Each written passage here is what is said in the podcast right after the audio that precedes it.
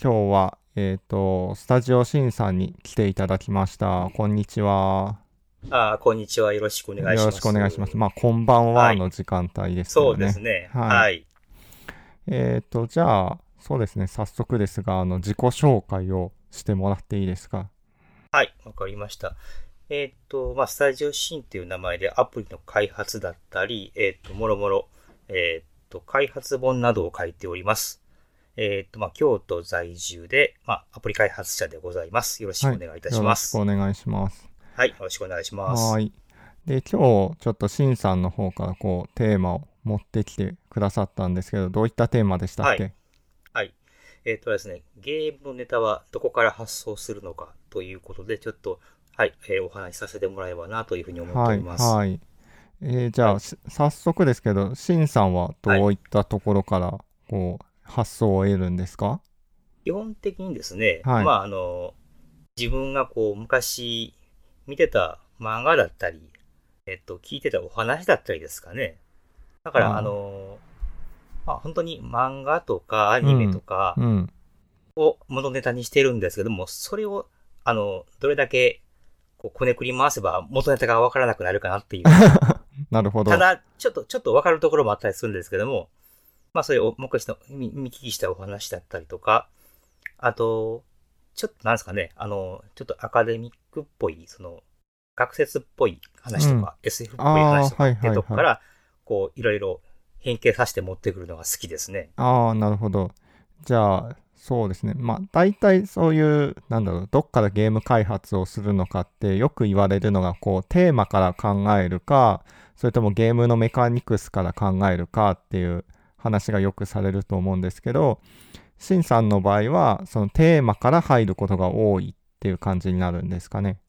そうですね、最近は、まあテーマというか元ネタがあって、で、そっから、えーっと、膨らまして、あ、じゃあこれだったらこういう感じのゲームができるなとかってうが多いんですかね。うん、なるほど、なるほど。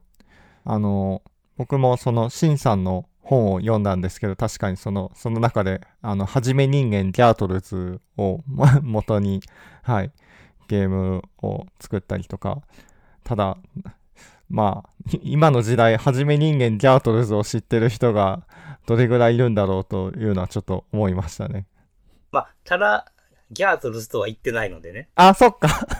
そっか、言っちゃダメなんですね。は まあ、まあ、そうそう、まあ、うんまあ知って、まあ、あの、昔、あのアニメを知ってる人は、あの、まあ、あのゲームを見ると想像すると思うんですけども、まあ、知らなくても、この楽しくあーまマあンモスをそうで追っすかねけて遊んでくれるなと思うので、はい、はい、はい。そうですね。たもう確かに知ってる人が見たら、あ、これ絶対ギャー、元ネタギャートルズだろううなと。ん、はい。で、あと、あの、昔覚えてますかねカップヌードルの CM でああいうのがありましたあ、ありまししたね、ありましたね。た。はい。いや、世代が分かってしまうようは。ないそうですよね。話はでい。すそけど、の辺、はいその辺ですね。うん、ありましたね。はい。そうですね。えっと、あの、ちょうどあれですね、今年2019年じゃないですか。はい、はい。で、僕がその、まあ、iPhone アプリ作り出したのがちょうど、えっと、2009年ぐらいなので、はい。 10年ぐらいになるんですよ。うん。で、その、10年前に、えっと、初めてそのストアの方にリリースしたアプリが、えっと、パズルゲームだったんですけど、あのタイトルは、あの、3の倍数にするパズルなるほど。そういうやつを作ったんですよ。で、それはどっち、どっちかっていうと、まあ、ネタはもうわかりますよね。はい、あえてわかりますね。言いませんけども。はい、はい。はい、で、そこで、えっと、まあ、その、3の倍数にしていくっていう、まあ、簡単な計算をして、あ、なんとなくその、上下左右の数字を組み合わせて、3のつく数字と3の倍数になる数字になった、あの、数字が消えるっていうパズルゲームを作ったんですよね。はい、はい、はい。はいはい。で、まあ、ちょうど当時タイムリーだったんで、で、で、アプリストアができて、アップルの iPhone のアプリストアができて、で、とりあえず一発のゲ目のゲームで、その、その数字のパズルを出したんですね。なんか時期的にも結構ババズりそうというか。ああ、でも、ささほどではなかったんですね。ああ、そうなんですね。まあ、今ほどは、こう、ツイッターとかも流行ってなかった時代ですかね。そうですね。時期的にそんな感じですね。今だったらちょっとね、バズりそうな感じしますね。そのあうんなんかまた、そうですね。なんか、言いネタがあれば、その、お笑い芸人さんの、あれば考えてみたいと思うんですけども。まあ今だったら闇営業とかですかね。ああ、そうですね。なんか吉ま本あ、のそれはそれでやばそうですね。やばそうですけど。 やばそうですね、それうは。ん。和健さんはあれですか割とその技術的なところから入ってゲームを作るのが多いですかね。あーそうですね技術っていうか、まあ、メメカニクス的なところから、まあ、考えることが多いですねこういう体験が体験させたいなとかそうですねちょっと僕ので言うと、まあ、いくつか、まあ、今まで自分の出したので言うと例えばディバイドっていう、まあ、割り算のパズルで言うと、まあ、元のきっかけはあの因数分解っていうものが、まあ、楽しいなっていうふうに思っていてその、まあ、数学のその因数分解をなんか楽しめるもの作れないかなっていうところがスタートですね。なんでなかなか因数分解を楽しめる人ってもなかなかいないで す。なかなかいないですかね。うん。はい。ただ、その、なんだろうな、ゲーム以外のところで、なんか自分が楽しいとか面白いなって思ったところを、まあ、ゲームの方に持ってくるっていうことが、まあ、多いですかね。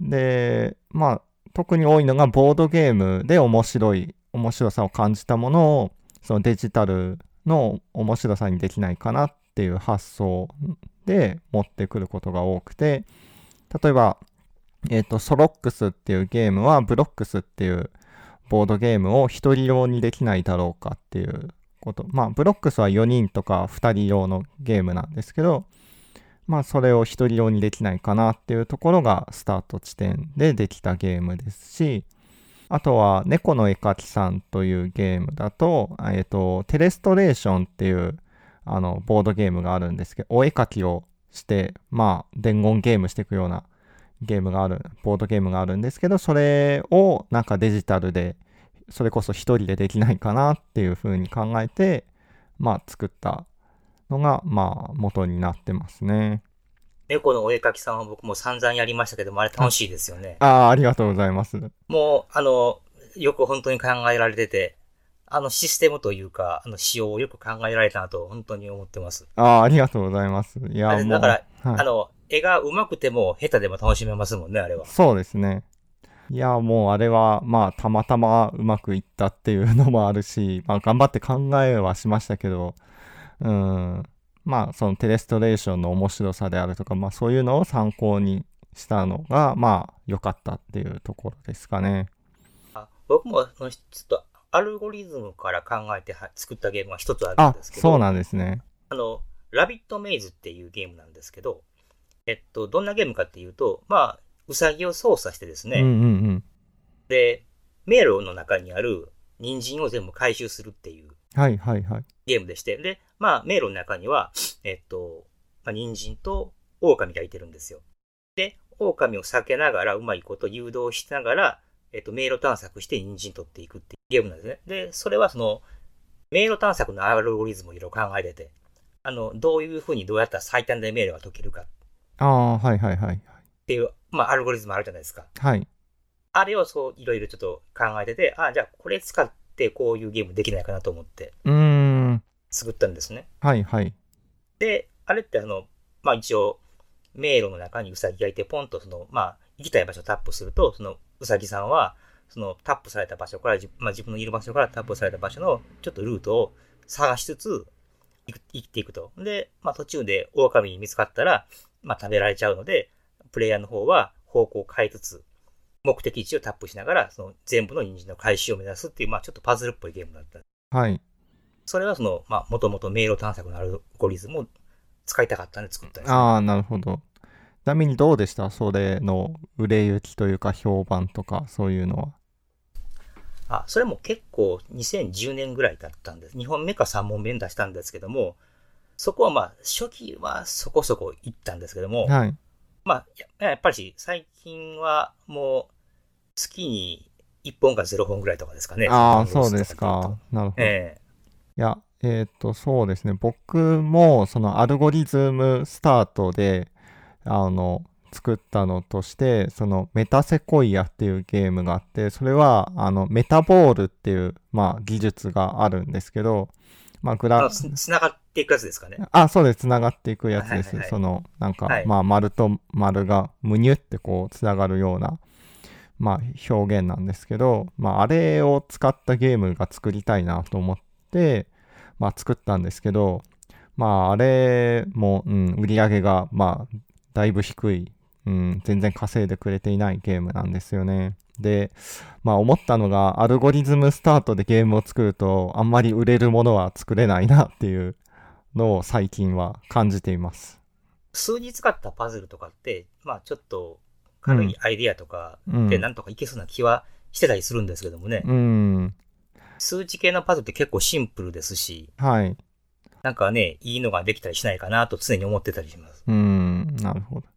な、うん、なんか最近思うのは、うん、なんか、まあ、どういうユーザー体験をさせたいかっていうところ、スタートで考えるといいのかなっていう、なんかまあ、面白いものとか、まあ、売れやすいものができやすいかなっていうふうに感じてますね。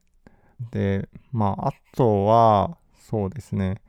えっと、なんか既存のゲームの、まあ、ストレスフルなところとか嫌な部分をこう改善したらどうだろうかっていうのをスタートにすると、まあ、割と面白くなりやすいかなっていう気がなんとなくしてますね。うん。それがなんか成功率が高い気がしてます。うん。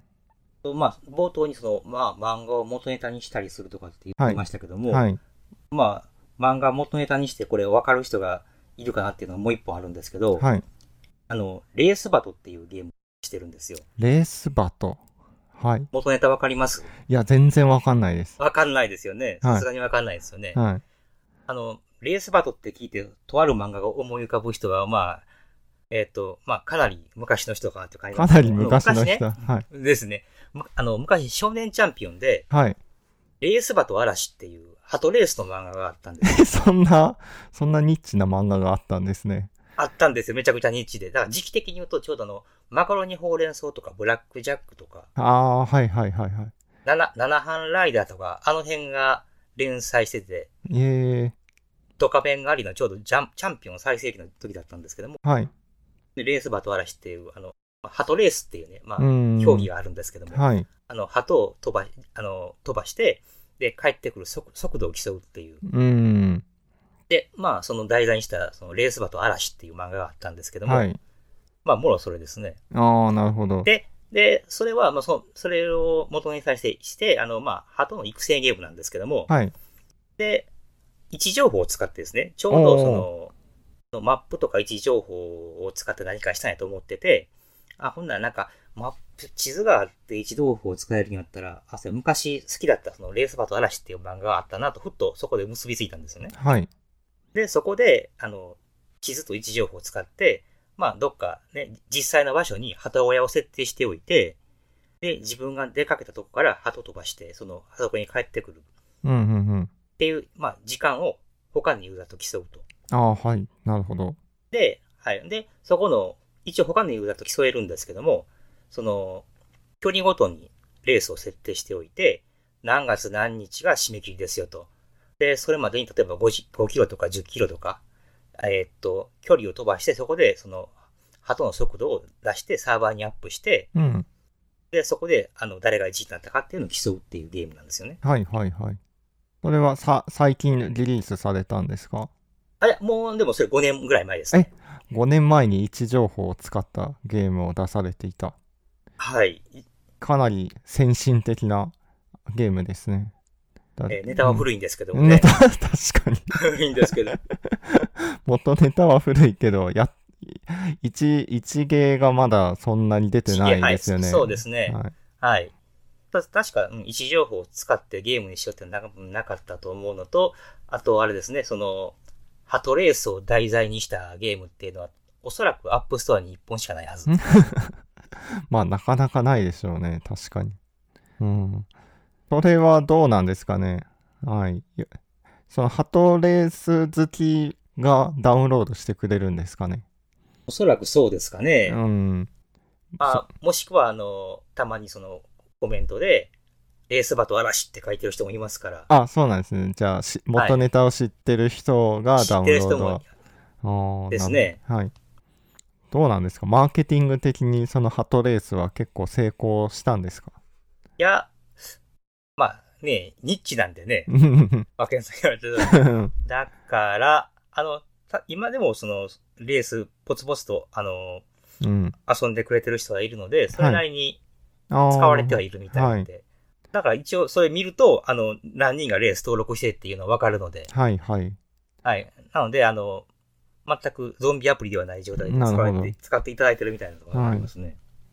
まあ、ニッチなゲームは、それはそれで、あの、ニッチな、ニッチなのはその、その分熱心なファンになりやすいっていうのが多分あると思うんで、うん。で、あともう一つですね、はいえーっと、人間の繁殖っていうゲームをあ出してまして、あ、はい。はい。これはどんなゲームかっていうと、えっと、まあ、まあ自分が神様設定なんですよ。はい。で、手元にその魂みたいなのがあって、はい。で、それを地上に投げ入れて人間作るんですね。はい。で、魂は青い魂と赤い魂があって、青い方が男になって青い方が女になるんですよ。はい。で、えっと、まあ、それで、あの、人間のうち男と女が子供を作って、うんとある島の中で、こう、増えていくっていう。で、増えていくと、いろんな種族に変化していくっていう、そういうゲームなんですね。はい。はい。え、それも何か元ネタが、元ネタの漫画があるんですかえっとね、これはね、元ネタではなくって、これはもともとね、えっと、あのー人類アフリカ起源説っていうのがあるじゃないですか。はい。あの、人類はそのアフリカから始まった。はい。はい。で、初めは、えっと、その、なんでしょう。アフリカで人類作って、うんで、世界中にこう広げて拡散していくような、そんなゲームにしようと思ったんですけども、はい。なかなか大変だったので、とある島に限定してしまって、そこで増やしていこうと。うん、うん、うん。で、どういうふうにその、まあ、増やすだけやったら面白くないしなっていうことで、あの、ちょっとあの、前に考えてたなんか生まれ変わりのうまいことをゲームにできないかなと思ってうたんん。ですよ。はい、はい、はい。はい。で、なんで、その、魂入れて、で、その、魂で作られた人間は、うん。えっと、一応寿命があるんですね。うん。で、寿命を迎えると、もっぺん魂になって帰ってくるんですうよ。ん。で、その、えっと、魂で人間作って、死んだら魂だって戻ってくるっていうのをぐるぐる繰り返すことで、まあ、パラメータ溜まっていって、新しい人間に進化するっていうシステムなんですね。はい、はい、はい。だから元ネタは、その、まあ、アフリカで人類生まれて、なるほどそ。の、ね、地球にふあの広がっていったっていう、そういうとこなんですけど。なるほど。じゃあ、それは漫画ではない、また新しいそうですね。アイディアの出しはいはい方だったということですね。そうですはね。い。なるほど。あと、まあ、まあ、そうで、じ10年作ってると結構いろんなやつ出してまして、で、他にで言うとですね、えっと、言霊の木っていうゲームをはい。もう出してて、いっぱい出してますね。はい。そうですね、割と数えると20ぐらい出してますね。おおで、このゲームは何かっていうと、これも、まあ、あの、昔ね、いつ、どこで、誰が何をしたって遊びやりませんでしー。た。ああー、ありました。やりました。それぞれバラバラにその、誰と誰とか何をしたとかと書いて、こう、つなげたらなんか面白い言葉になるっていう。それのゲームなんですよ。うーん。あの、まあその、とある木がありましてですね、ゲはいームの設定的に言うと。はいで、そこにこう、いろんな色の実がなってくるんですね。うん。で、それを取っていくと、その赤い実が、その、あの、時間だとか、青い実が人だとか、っていうのがある程度溜まって収穫できると、それつなげて自分で言葉作れるんですね。はい。その言葉作ってあげる人も、えっと、他に何人かいるんですよ。だからこれもサーバー使って、えっと、他にあげた人の言葉をつなげて、いつどこで誰が何したっていうのを言葉を作って楽しむっていう、そういうゲームです。なるほど。その、なんでしょう。シンさんの中で、こう、いろいろその、10年作ってきて、なんかこういうアイデアの出し方で作ったゲームはいい感じに仕上がったなとか、そういうのって、なんか法則性みたいなのってあったりしないんですかね。法則性ね、うん。こういうのはうまくいって、こういうのはうまくいかなかったなみたいな。さしてね、そのドカンと、そのね、大ヒットアプリをこう出してるわけではないので、なんとも言い難いんですけども、はいはい。まそうね、パッと思いつきた方がいい感じはしますね。あ、考あえるーよりも。思い悩んで出すよりも、やるよりも、うん。パッとその、なんか思いつきで作った方が結構良かったりしますかね。ああ、なるほど。その、シンさんの、まあ、本の中でも、なんか、そう、本の中でこう、いろんな方にこう、インタビューされてましたよね。そういろんな作家さん、そのゲーム作家さんに。で、結構その、皆さんこう、アイデアをこう、貯めておいてみたいな話があったと思うんですけど、シンさんはうんどうですかこう、アイデア貯めとく方ですかあ割となんかネタ帳的なやつは書いてましたね。あんまり最近と、あの、メモってないですけど、昔はよくさ、なんか手書きでノートに書き書き留めてましたね。ああ、いや、やっぱりなんか、うん、あのーその書籍の中のこう作家さんがみんなアイデア貯めてるってのを見て、あやっぱりみんなそのアイデア貯めてるんだなっていうのが、こう、ひまあ、非常に感慨深かったっていうか、はい、断片とか何でもこうメモっといて、あの別の日に見返すと、あの、あ、これ、これとこれなんか繋がるやんっていうのがあるんですよね。はいはいはいはい、ありますね。うん、なので、なんか全然違うネタでも、なんかちょっと、どっかね、頭のこの回路をピチンとなんか繋がる日があって、はい。で、そうするとなんか、あ、これとこれを繋げたらなんかこうなるんちゃうかってうーん、ありますね、ありますね。うん。なんかそういうのって、なんかどう、どういう時につながるとかってありますよくなんかね、お風呂の中がいいとかああ、とか。言ったりしますけど。なんでしょうね。特に繋がりやすい場所とかっていうのあはー自分的にはあんまり、なるほど。なんか、ずまあ普通にあ、うんあうん、歩いて、歩いてる時とか電車乗ってる時とか様々な気はしますね。なんか結構あの、夢の中で見てて、うん。あれ思い出せへんなっていうことは結構あり ます、ね。もったいないですね。気のせいだったそれかも、気のせいだったかもしれないけども、なんか、え、なんか面白そうなネタの夢を見てたけども、あれ、起きちゃったら忘れたなってことは結構ありますね。惜しいですね。そうですうね、ん。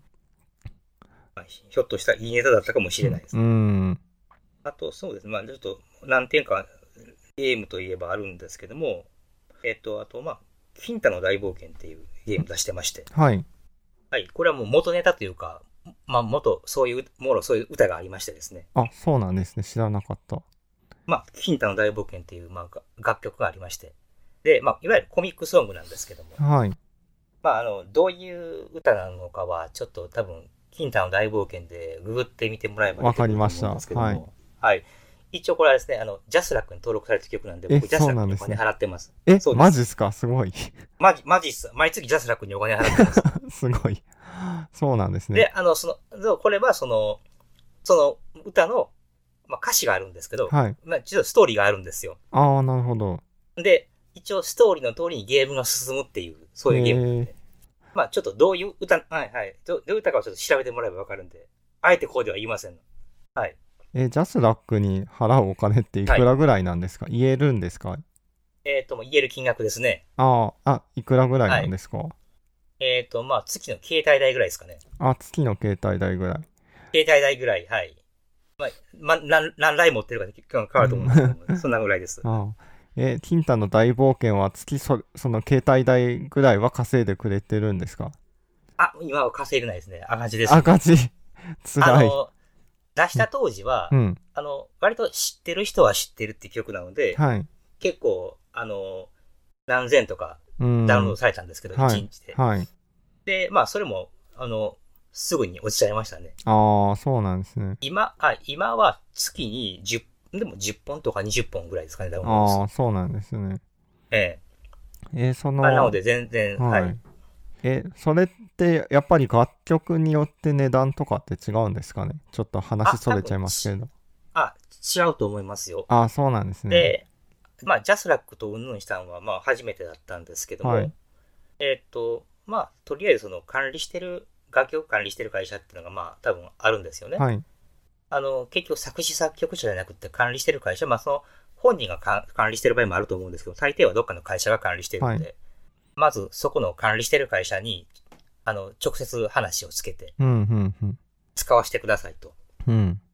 で、そこに、まずその会社に使用料を払って、それ、い、い、それ1回だけ払って、はい。で、あとは毎月、その、ジャスラックの方と、まあ、あの、確かに、著作権者と、あの、管理してるとことけ、あの、お話ししましたって言って、で、ジャスラックの方と話をして、ジャスラックに契約して、毎月ジャスラックにお金払う。ああ、そうなんですね。で、多分ジャスラックの方からは、ちゃんと、著作権者の方にお金いってるんだと思うんですけど。ああ、なるほど。はい。そこはわかんないですけど。はい。いや、なんか思ったのは、いや、もし、その、一定が、どの楽曲でも同じ金額なのだとしたら、なんかすごい人気曲を元にゲームを作ったら、すごいなんか稼げるんじゃないのかなと、ちょっと思いましあーそれた。は多分、多分違うと思いますね。ああ、そうなんですね。残念。はい。たぶ多分、うん、多分有名アーティストとか、ね、ゆアイドルの曲とかね、使うと多分桁が違う気がしますね。ああ、そうですか。残念。おそらく、そう、そう、想像ですけど、使ったことはないんで、はい。わかんないんですけど。はいいや、ぜひ今度、嵐の曲とかで、またゲームを作ってもらいたいですね。ああ、そう、米津玄師さんの米津曲とかで玄師作りたいですよね。ああ、確かに。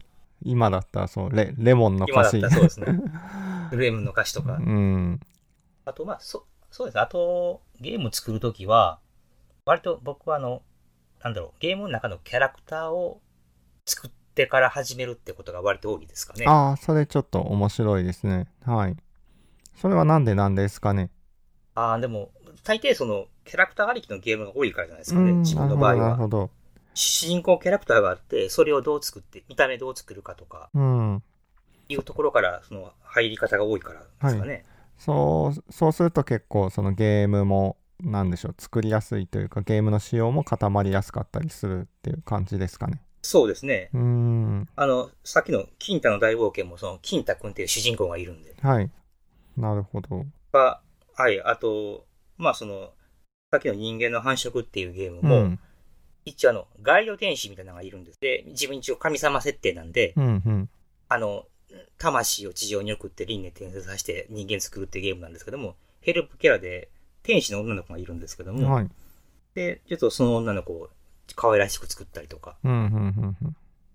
と一番最近作った曲だと、あ、あの、ゲームだと、トラップマスターっていう脱出ゲームあるんですけども、はい。で、まあ、ちょうど数年前脱出ゲーム流行ってましたよね、割と。はい。はい。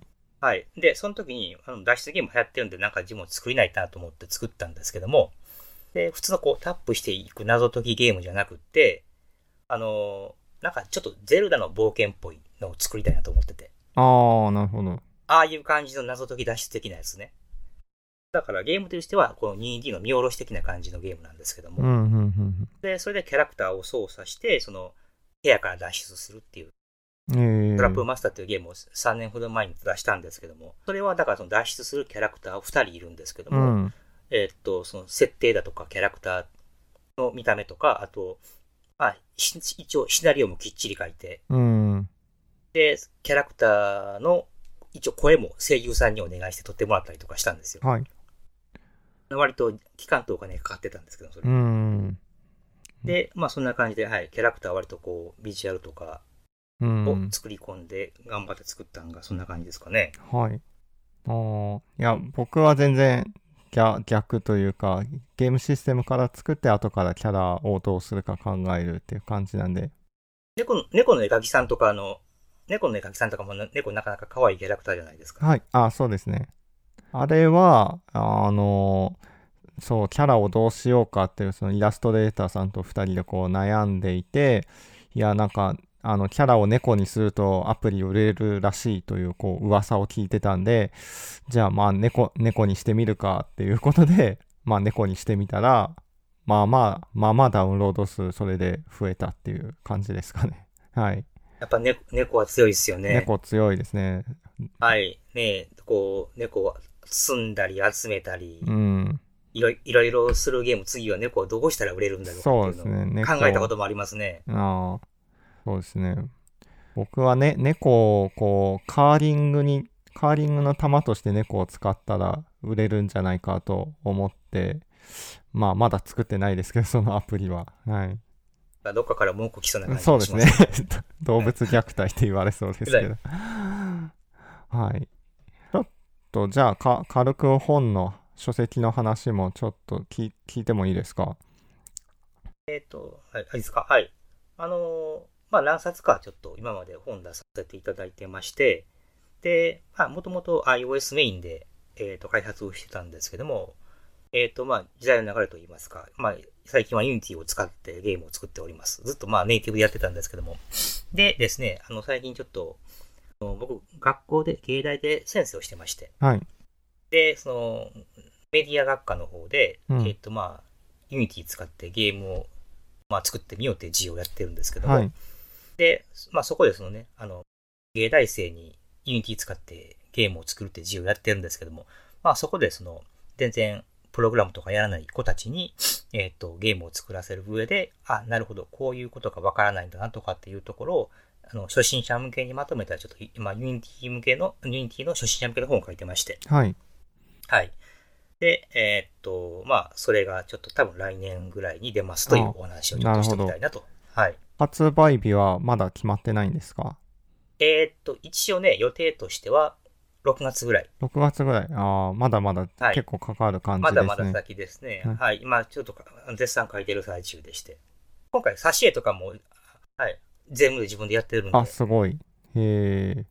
あのな全部内製でやっております、はい今回は。え、前の、その、えっ、と、ゲームデザインに関する本とかも、あれ、自分で書かれてたんじゃないんですかあ、挿絵はあれば違いますあ、ね。そうなんですね。いや、はい。イラストレーターの方に、あの、し知り合いのイラストレーターのあ方にお、願いそうなんですね。いや、しんさん、絵が描けるんで、自分で描いてるのかなってちょっと思ってたりしました。ああ、違うんですね。なかなか、あの、プログラム書きながら、文章書きながら絵を描くのはしんどいので。まあ、確かにしんどいですね。はい。はい。で、まあ今回は、あの、いつも自分のゲームで作ってる絵で挿絵もやりますということで、はい。やらせていただいております。へえ。え、今、何パーセントぐらいなんですかえーっと、今だいたい60%ぐらいですか ?60%。ね。ああ、え、60%に至るまでにどれぐらいの月日が費やされてるんですか7月ぐらいから描き始めてたので、7、8、9、5ヶ月ぐらい。ああ、やっぱ大変ですね、本を書くのって。まあ、そうまあ、べったり描いてるわけではないのでね。はい。あの、全然か、あの、乗らなかったら書かない時もあったりするので、あはい、こコードを書きながら、あちょっとこれ、あの、その、ね、学生とかに見せ、あの、やら、あの、書かせてみながら、あちょっとこれはさすがに難かったかなとか、あ、うーん、なるほど、なるほ思いど。ながら書き直したりしているので、割とあの、一遍書いてはくるし、書いてはくるし、その、なるべく、あの、プログラムわからない人でもう、ーん、わかるような感じにしようとやってるので、ちょっと割と時間かかってますね。ああ、そうなんですね。それは今までの本でもそういう感じにしてたんですかそれはあるんですけども、えっと、今まで書いてた本って割とその、まあ、ある程度開発分かってる人向け、中級者向けのはいはい本が僕の場合多かったんですよ。はいはいはいはい。で、今回は本当に全くプログラムは分からない人でも、うん、あの、ゲーム、ユニティ使ってうん。作れるようにしてみようかなというところ。なるほど、なるほど。ああ。え、ちなみに今まで何冊ぐらい書かれたんですか何冊でしょうえっとね、スコードの本が2冊と、はい、 iPhone のグラフィックライバルライブラリの本でしょはい、で、スプライトキットの本が2冊と、はい。で、えっと、その、この前の、あの、プランナーの本、ああ、で多分6冊ぐらいで6すか、ね。冊。はいいやーで、今書いてるので多分7冊目ぐらいですかね。へえ。いや、僕すぐお金のことを考えちゃうんですけど、うんはい印税とかってどうなんですかあのね、これぶっちゃけ、技術本ってお金、印税安いと思いますよ。あの、あかけた日数を時給に換算すると多分おそらくめちゃくちゃ悪いはずです。あ、ああ、いや、うん、きっとそうなんだろうなと思ってました。それ、それでも書き続ける理由ってのは何なんですかそれはもうぶっちゃけ言うと名刺代わりになるからです。ああ、なるほど。いやけど、けどもう、もうだいぶ名刺いっぱいあるんじゃないんですかあ、でも、今書いてんのは、はいあの、ちょうど今、まあ、その学校で授業をやっているので、はいそこの教材に使えるなと思うので、ああ、なるほど。教材にも使えるし、まあ名刺にもなるし、名刺にもなるし、で、そもそもプログラム本とか開発本って、あの、生ものだと思ってて、ああ、そうですね、確かに。結構、結構有効期間が短いですみね。特にユニティは短い気しますね。うんですね、ははいい。スプライトキットがめちゃくちゃ短かったですからね。ああ、なるほど。まあそうですね。使われなくなってったりする技術とかもありますしね。うん。はい。だから、小説とかだと、初版何万部とかね、うん。でヒ、ヒットすれば延々と何年も何十年も売れますけどうも、んイ。ギリス本っていうのは、せいぜい売れても2、3年、5年ぐらいでしょ。うん。確かに寿命短いですね。うん。なので、多分、印税といっても入ってくるのは、うもんうそれが知れた金額ですね。うんはい。まあ、けどシンさんの場合は今回ユニティで本書くってことでんなんでしょうユユニティユニティ使いとしての名詞がこう増えるって感じですよねまた。だああ、そうですね。うん、だからまあだからなんだ自分のキャリアパス的にはすごいいいんでしょうねキャリアパスって言ったらいいのかななんか、うん、自分の付加価値がすごいそれによって上がるんでしょうね。上がるんですかねそれってどうなんでしょういいやーや、でも、いうんい今、普通にユニティってみんな使ってるじゃないですか。はいそうですね。ただ、その、ね、あの、今の、例えば中学生、高校生とかね、はい、あこれからなんかゲーム作りたいなって、こう、たくさんいるんですよ。はい若い子に話をあ聞あいてーると。はいはいはいはい。だから、学生とかにね、話をしてでも、あの、本当にゲームを作りたいとか、ゲーム会社入りたいって子は非常にたくさんいて、うんただ、その中から本当に作ってみようとか、作れるようになるっていう子は、多分少しなんですよね。そうですね。うん。ただ、あの、プログラムとか書いてると、うあ、んダメと思って、多分途中でやめちゃう子とかうんいますし、うん自分で調べてバリバリ書く子もいるので、それは多分人それぞれなんですけども。はい。なので、まあ、一つのね、えーっと、まあ、自分のスキル的なことで、うん。まあ、ゲームを作れるようになってみるのもいいんじゃないかなと思うところでそういう本を書いてます。うん。まあ、その自分の書いた本でね、誰かが、その後ね、これで勉強してゲーム開発者になりましたっていう人がね、出てきたら、すごいそれは嬉しいですよね。そうですねう。ん。いやー、うん。大変ですね、やっぱ本書くの。うん。そうですね。うやっん。ぱ書いてると、あの、自分でもね、誤字脱字が何べ何冊も書いてても思うんですけど、誤字脱字が多いですね。うん。あの、接続詞間違ってたり とか、本当にそういうのはまあ、まあ出版さんがちょっと見てくれたりとか、自分を何回も見直すんですけど、うん。若いとこはありますよね。うん。いや、僕はブログですら、ちゃんと続けられてないので、いや、本ってなったらもうだいぶ量がすごいんでね。いやー、レスペクトです。読者向けということなので、はいあのなるべくその短いコードでシンプルに書こうとしてるんですけども、はい。あのまあ、いつも自分が書いてる感じで書いちゃうと、うん。ちょっと長くなっちゃう感じがしますね。うーん。確かにそうですね。まあ、うん。だからた、うん、あんだから例えば、うんコード書くときも、例えばあのスイッチ文とかは使わずに全部、全部 if else で書くとか。あー、そっちの方が初心者には分かりやすいい。や、多分わかりやすいかな。はい。なるほど、なるほど。そうか。スイッチ分ダメなのか。 それはなんか新たな気づきでした。 ああ、そうか、そのレベルです、まあ、スイッチ文でできることを、はい、if else ででもやっちゃった方が、一応そのうん分岐処理的なことは多分理解しやすいかなと。まあ、そう、最初のうちはそうかもしれないですね。たうん。